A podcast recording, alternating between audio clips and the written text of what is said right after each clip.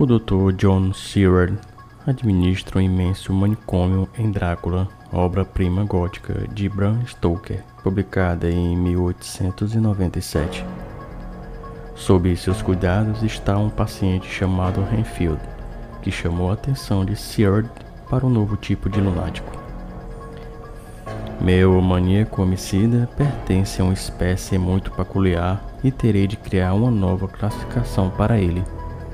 Meu maníaco homicida pertence a uma espécie muito peculiar e terei de criar uma nova classificação para ele, denominando-o de zoófago maníaco, ou seja, devorador de animais vivos.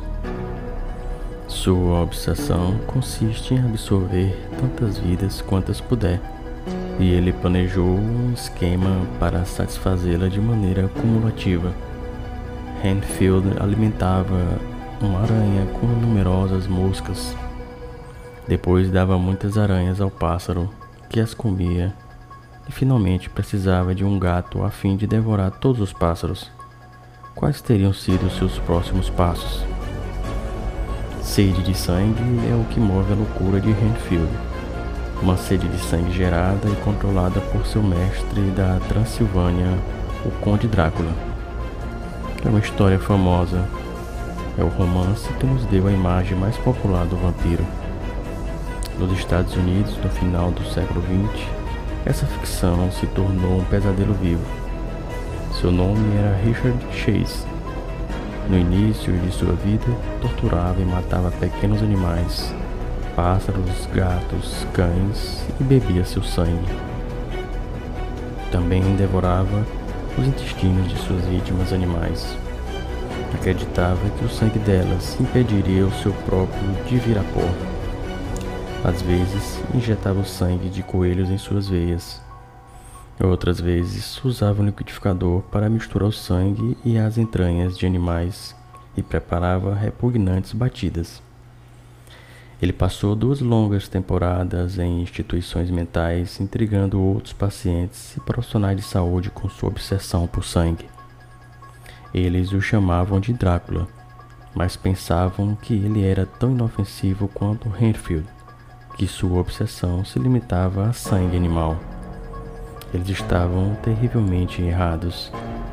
Em 1977, ele passou de coelhos para mamíferos maiores Naquele ano, a polícia o avistou coberto de sangue, cambaleando nu pelo deserto de Nevada.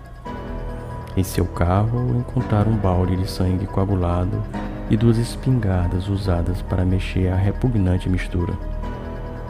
Testes revelaram que o sangue era de vaca e Chase foi liberado.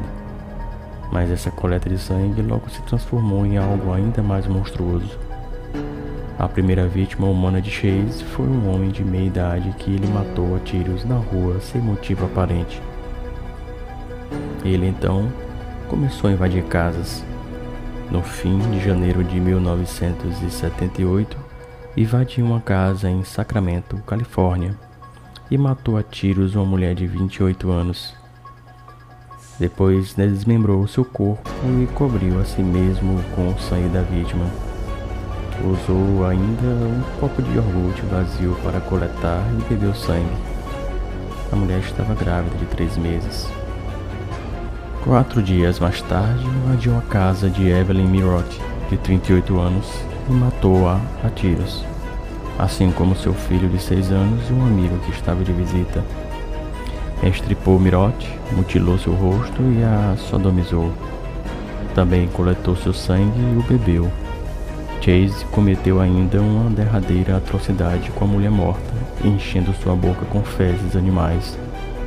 Mas a pior atrocidade ainda estava por vir.